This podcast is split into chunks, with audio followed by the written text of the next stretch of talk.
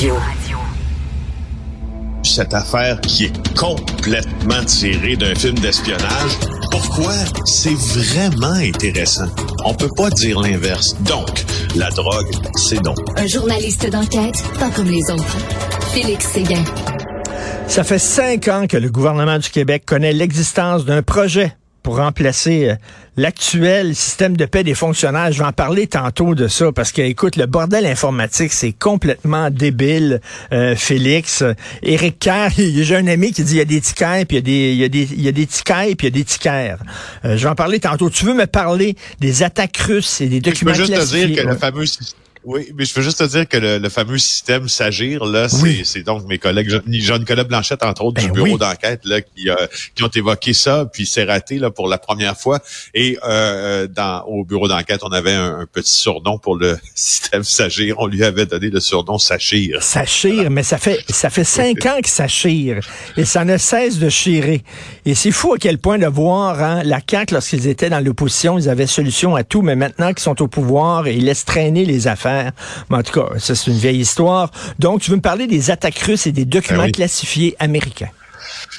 Oui, euh, je veux te parler des deux choses euh, de manière concurrente parce qu'elles ont quand même un, un lien aussi ensemble. Euh, Au final, on le sait hier, vous pouvez lire le résumé de Clara Loiseau dans le journal de Montréal ce matin. Donc, euh, les pirates russes ont perpétré plusieurs cyberattaques en lançant un message politique. là. Donc, ils s'en sont pris à la capacité même du gouvernement canadien de protéger ses infrastructures euh, sur le web. C'est de l'intimidation par le monde virtuel, euh, lance l'expert Steve Waterhouse. Tout ça alors que hein, le premier ministre ukrainien est venu, euh, encore pas encore une fois parce que c'était la première fois qu'il venait au Canada, mais s'est déplacé donc à l'étranger encore une fois cette fois pour rencontrer Justin Trudeau, qui a promis encore une fois de l'aide oui. pour ce pays euh, qui subit l'invasion russe depuis plus d'un an maintenant.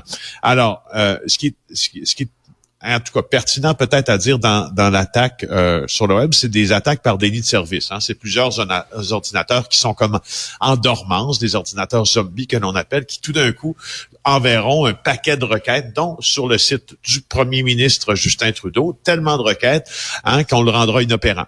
Euh, mais ça envoie un message quand même politique le jour de la présence de Denis Chimal au Canada, parce qu'on croit bien sûr que le gouvernement russe, sans en avoir la preuve à 100%, euh, que le gouvernement russe est derrière cette attaque-là.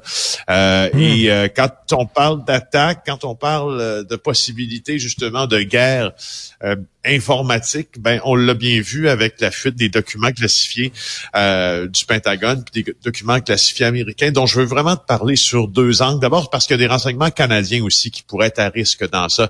Euh, on a pu le confirmer hier là, en milieu de journée. Euh, le département de la défense, c'est pas le département de la défense, si on appelle ça les forces maintenant, les forces armées canadiennes, que l'on désigne sous le vocable les forces. Euh, parce qu'il y a des renseignements sensibles, aussi des documents divulgués qui décrivent certaines allégations euh, qui pourraient être rendues disponibles pour tout le monde. C'est- sorti ça sur des sites comme 4chan et Discord. Il y a des semaines de ça, mais c'est le New York Times qui en a parlé euh, il y a quelques jours, qui s'est rendu compte que ça existait. Bref, tout ça pour te dire, Richard, que je veux opposer la fuite de documents à la réalité du terrain. Euh, et ça se réconcilie très bien, ces deux affaires-là, parce que quand on était euh, en Ukraine il y a plus d'un mois de ça là, maintenant, euh, on s'est bien rendu compte que la, puis je pense que ça a été aussi confirmé par le renseignement britannique, entre autres, et norvégien, que la guerre de Vladimir Poutine en Ukraine n'est pas une guerre qu'il avait l'intention, en tout cas, outre sa, outre la, sa, sa malchance puis sa mauvaise préparation pour prendre Kiev, là, mais autrement, c'est pas une guerre qu'il avait l'intention de gagner en 24 heures. Et euh, comme tu peux le lire dans le match du Kremlin, d'ailleurs, c'est toujours bon une guerre pour euh, Vladimir Poutine. Puis c'est une guerre qu'il a l'intention de faire durer longtemps parce que s'il avait voulu prendre l'Ukraine en un claquement de doigts, militairement, tous les experts sont, ou presque, sont d'accord pour dire qu'il aurait pu le faire. Alors, ce qu'on apprend dans la fuite des documents maintenant, c'est que ce fameux euh, ce, fameux consensus, si tu veux, national, identitaire euh, ukrainien qui nous dit que euh, les Ukrainiens sont en train de gagner, que les Russes subissent plus de pertes, que les Russes perdent plus de chars, que ça semble être, en tout cas, au regard de ces documents-là, très, très, très, très diminué et même dévalué comme nombre. Euh, par, euh, par les Ukrainiens. Ils perdraient beaucoup plus de soldats qu'on le croit. Et tu vois, depuis cette semaine, on entend beaucoup, beaucoup parler de cette possibilité que l'offensive ukrainienne euh, perde de son élan et que ça soit beaucoup plus difficile qu'on ne le pense avec les pays alliés, même avec le support des pays alliés pour l'Ukraine, que de renverser la vapeur et gagner contre la Russie. C'est pour ça que je voulais t'en parler. Voilà. Écoute, ça va bien quand même. L'ingérence chinoise dans notre processus démocratique, des attaques de pirates russes, ça va super bien. Vraiment, écoute, cette guerre-là, hein, c'est une guerre, euh, il va y avoir de plus en plus des guerres comme ça qui vont se jouer sur le terrain de l'informatique.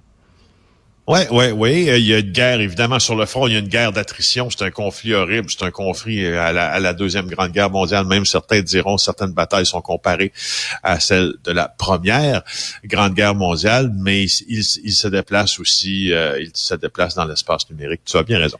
Une fusillade éclate dans un salon funéraire. On a vu des fusillades devant des écoles, on a vu des fusillades devant des bibliothèques publiques, euh, dans un restaurant, euh, lors d'un mariage, et là, c'est dans un salon funéraire. Un mort, trois blessés au nord-est de Washington. C'était les funérailles d'une victime d'homicide qui venait de se terminer sur Benning Road dans ce coin-là.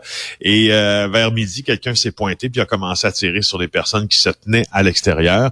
Alors, c'est selon le chef de la police métropolitaine de l'endroit. Je voulais te souligner ben, le caractère extraordinaire au sens littéraire du terme. Là. Eh, c'est tant que ça sort de l'ordinaire, là, ce, ce, cette affaire-là. c'est une fusillade qui est éclatée dans un salon funéraire oui, après, oui, c'est ça, ça, après une cérémonie qui rendait hommage à un homme qui était tué dans une fusillade. Qui s'est fait tirer. Oui, oui, c'est ça. Euh, et puis après ça, il y a un homme qui est décédé dans, dans cette affaire au salon funéraire. C'est un peu une, répétition, si euh, si tu veux, de euh, ce qui se passait à Los Angeles, notamment dans les années 90. Il y avait beaucoup, on s'en rappelle peut-être pas, mais il y avait beaucoup de fusillades dans les salons funéraires quand des membres de, de gangs de rue, donc c'était quand c'était les obsèques des membres des gangs de rue, ça arrivait, c'est arrivé à quelques reprises là qu'on a tiré même le bande, la bande rivale au salon funéraire. Justement. Et d'ailleurs, parlant de fusillade, ben, il y en a toujours à Montréal. Hein? Ben, je peux dire qu'on avait vu juste, hein, parce que euh, finalement, depuis euh, depuis deux ans, Montréal n'arrive pas que le printemps et le beau temps, parce que euh, quand il s'installe, arrivent aussi les fusillades. Alors, un homme de 19 ans qui a été gravement blessé hier, survi une survillade, une fusillade survenue à 21h35, pas de faire sa paire avec ça, souligny Saint-Émile. ça, c'est dans Hochelaga Maisonneuve.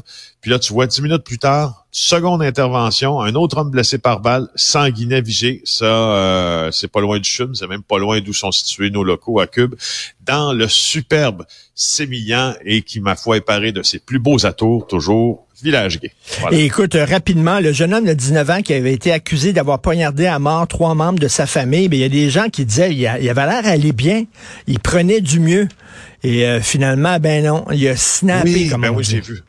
Oui, oui, c'est ça. J'ai vu dans la, le témoignage d'une ah, amie de la famille hein, qui était au tribunal, justement, puis euh, c'était pas le cas du tout. Tout le monde s'est un peu trompé sur son état de santé mentale. Comme, comme quoi, c'est extrêmement difficile de prévoir, justement, et de savoir ce qui se passe exactement dans la tête des gens. Merci beaucoup, Félix Séguin. On se reparle demain. Passe une excellente journée.